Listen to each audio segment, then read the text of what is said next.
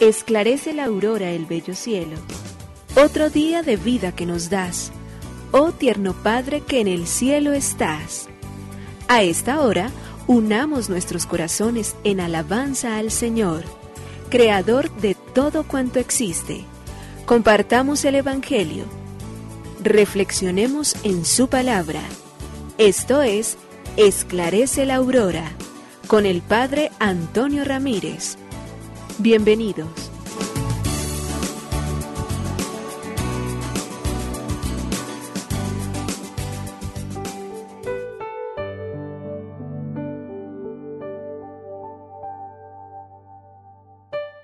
Muy buenos días, hoy es miércoles 7 de junio del año 2023. Padre bueno, Dios de la vida, de la misericordia, Padre providente que no dejas de cuidar de todos y cada uno de tus hijos.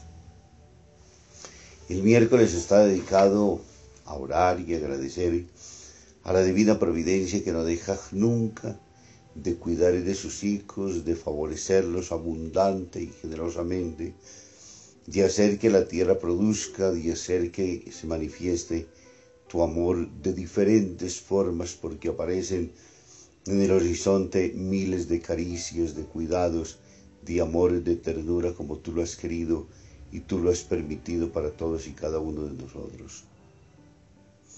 Vivimos, Señor, para agradecerte, vivimos, Señor, para decirte que todo cuanto somos y tenemos es obra infinita de tu amor. Las árboles dan semillas, las semillas producen frutos y con ellas nos alimentamos nosotros, las transformamos de esa materia prima que tú nos has dado. Pero todo ello manifiesta tu solicitud amorosa porque tú las has creado y porque al crearlas has permitido que en el tiempo nosotros seamos alimentados. Por ello, Señor, cuídate de todos y cada uno de tus hijos. Por ello has hecho el alimento necesario para que podamos vivir y caminar tranquilos. Por ello has creado para nosotros los recursos necesarios con los cuales nuestra vida, cargada de misericordia infinita y de amor tuyo, hace que ninguno de tus hijos pueda morir de hambre si realmente hay justicia, si hay entre nosotros la suficiente solidaridad humana. Creaste bienes para todos y todos los que estamos sobre esta tierra podemos vivir, comer, alimentarnos, pero siempre hace falta que haya conciencia de justicia en medio de nosotros para que ninguno quede relegado, para que ninguno quede sin alimento, para que ninguno deje de sentir las caricias infinitas tuyas que se hacen amor y que hacen misericordia. Pero nos empeñas a nosotros también en responder de igual manera, en entender de que estamos llamados a vivir y a compartir los dones que tú nos has dado, que el pan alcance para todos tus hijos. Gracias, Padre de la vida providencia. Gloria, por ello te decimos, gracias, oh Señor Jesús. Nos unimos a la Iglesia Universal que ora. Esclarece la aurora el bello cielo otro día de vida que nos das. Gracias a Dios, Creador del universo, oh tierno Padre que en el cielo estás. Nuestras voces unimos al concierto que el universo eleva ya en tu honor. Desde la tierra al cielo más profundo, tierno Padre magnífico hacedor, conserva nuestras almas sin pecado, a nuestro cuerpo da fuerza y salud, y nuestra mente ilumina piadoso con un rayo benéfico de luz. Por nuestra amada patria suplicamos, por la iglesia elevamos oración, por nuestros amados padres y familia, siempre dichosos los hagas tú, Señor. En tu santo nombre, comenzamos este día de vida que nos das. Haz que lo acabemos santamente, oh Padre nuestro que en el cielo estás.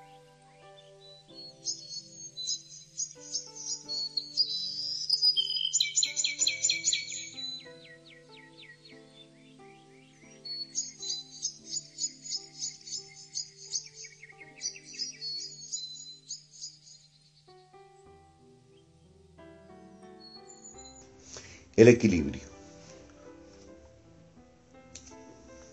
Un señor se encuentra una noche a un borracho caminando a gatas por la calle. Se acerca interesado y le pregunta, ¿qué le pasa, hombre? ¿Ha perdido algo? Perdí, señor, perdí. Responde el borracho. Perdí el equilibrio y no soy capaz de encontrarlo.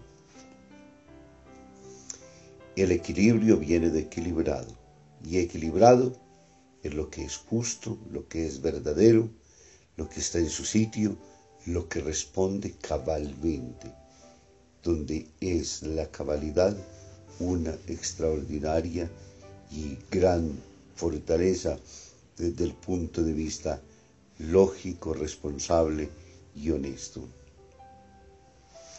Cuando se pierde la visión sobrenatural, cuando no se vive de cara a Dios, cuando el valor de las cosas no se mide por lo que sirve o no sirve para el cielo, se pierde todo tipo de equilibrio.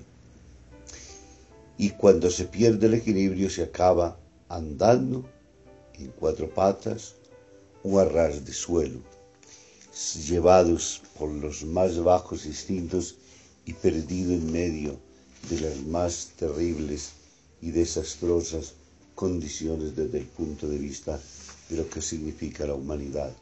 Somos hechos para las alturas, somos hechos para lo grande, para lo alto, para lo digno. Del Santo Evangelio según San Marcos, capítulo 12, versículos 18 al 27. En aquel tiempo se acercan a Jesús unos saduceos, los cuales dicen que no hay resurrección y le preguntan, Maestro, Moisés nos dejó escrito, si a uno se le muere su hermano, dejando mujer, pero no hijos, que se case con la viuda y dé descendencia a su hermano. Pues bien, había siete hermanos. El primero se casó y murió sin hijos. El segundo se casó con la viuda y murió también sin hijos. Lo mismo el tercero y ninguno de los siete dejó hijos. Por último, murió la mujer. Cuando llegue la resurrección y resuciten, ¿de cuál de ellos será la mujer? Porque los siete han estado casados con ella. Jesús les respondió, no están equivocados por no entender la escritura ni el poder de Dios, pues cuando resuciten, ni los hombres se casarán, ni las mujeres serán dadas en matrimonio serán como ángeles del cielo. Y a propósito de que los muertos resucitan, ¿no han leído en el libro de Moisés el episodio de la zarza? Lo que le dijo Dios, yo soy el Dios de Abraham, el Dios de Isaac, el Dios de Jacob. No es Dios de muertos, sino de vivos. Están muy equivocados. Palabra del Señor. Gloria a ti, Señor Jesús. El Evangelio de Marcos, en el capítulo 12, versículos del 18 al 27, nos dicen hoy cómo Jesús, en este trasegar y aclararnos a nosotros, enseñarnos de manera particular los dones sobrenaturales, las gracias que nos esperan, continúa encontrándose con esos grupos desde el punto de vista humano que lo que hacen es hostigarle a Él pero finalmente quedan instruidos lo suficiente y Jesús tiene una oportunidad maravillosa para enseñar. Ellos vienen con el deseo de tentarlo, ellos quieren vienen con el deseo de quererlo ridiculizar, ellos vienen con un deseo infinito de hacer de que Jesús quede ofendido ante los otros y no tenga finalmente entonces la autoridad que le conceden sus palabras y sus obras pero sabemos bien que siendo hijo de Dios, obra siempre de manera perfecta. En Jesús no se encuentra ningún tipo de engaño. Hoy la pregunta está planteada. Ah, si es verdad que hay resurrección de muertos, entonces le traen la ley del levirato. Una mujer se casa con siete hombres. Al final, cuando todo concluye de quién va a ser esposa, y Jesús los saca y nos saca del error a todos. Primero diciéndonos que hay resurrección de muertos, se los aseguro, se los confirmo. Y bastaría mirar la zarza ardiendo, no se consume jamás. El Antiguo Testamento es la mejor forma de podernos mostrar la revelación infinita de Dios que nos hace comprender que Dios no se acaba nunca, que el reino de Dios es infinito y que el Dios de Abraham, el Dios de Isaac, es un Dios de vivos, no un Dios de muertos. Vendrá luego la resurrección suya, la resurrección del Hijo de Dios, que aún todavía es superior porque logra entrar en medio de los discípulos en los escenarios donde están sin abrir las puertas porque es está totalmente espiritualizado. Y se presenta delante de ellos mostrándole inclusive los signos de las llagas de los clavos y del costado para decir que Jesús resucitó, pero además de ello para decirnos que nosotros resucitaremos también un día, resucitaremos aunque hayamos hecho el mal, porque habrá un juicio en el cual los muertos todos resucitaremos y los vivos, los que han vivido para Dios, irán a vivir eternamente en el reino de los cielos.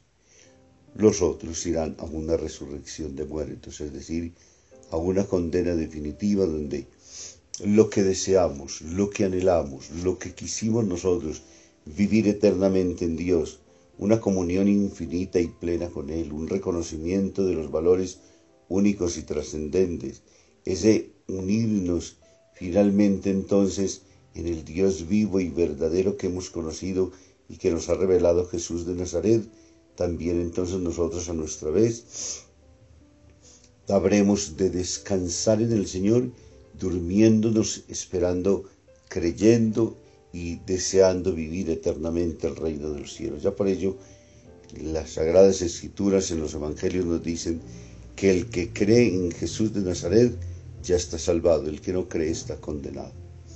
Y creer no significa solamente decir, sí Señor, yo creo que tú existes, no. Obliga y comporta nuestras condiciones humanas, portarnos como verdaderos resucitados, obrar siempre el bien, buscar siempre la verdad, obrar según Jesús nos ha enseñado. Es decir, el reino de Dios no es palabras, el reino de Dios es acción, el reino de Dios es un verbo que se conjuga particularmente en el presente y que nos mueve y nos moviliza a todos nosotros a dar la muestra real de que en quién creemos y en quién esperamos nosotros. Si nuestro Dios es un Dios de vivos, nuestras obras habrán de ser vivas, reales, verdaderas, nuestras obras habrán de ser signos evidentes y claros del reino de Dios que ya está en medio de nosotros. Que nos bendiga el Padre, el Hijo y el Espíritu Santo. Muy feliz día.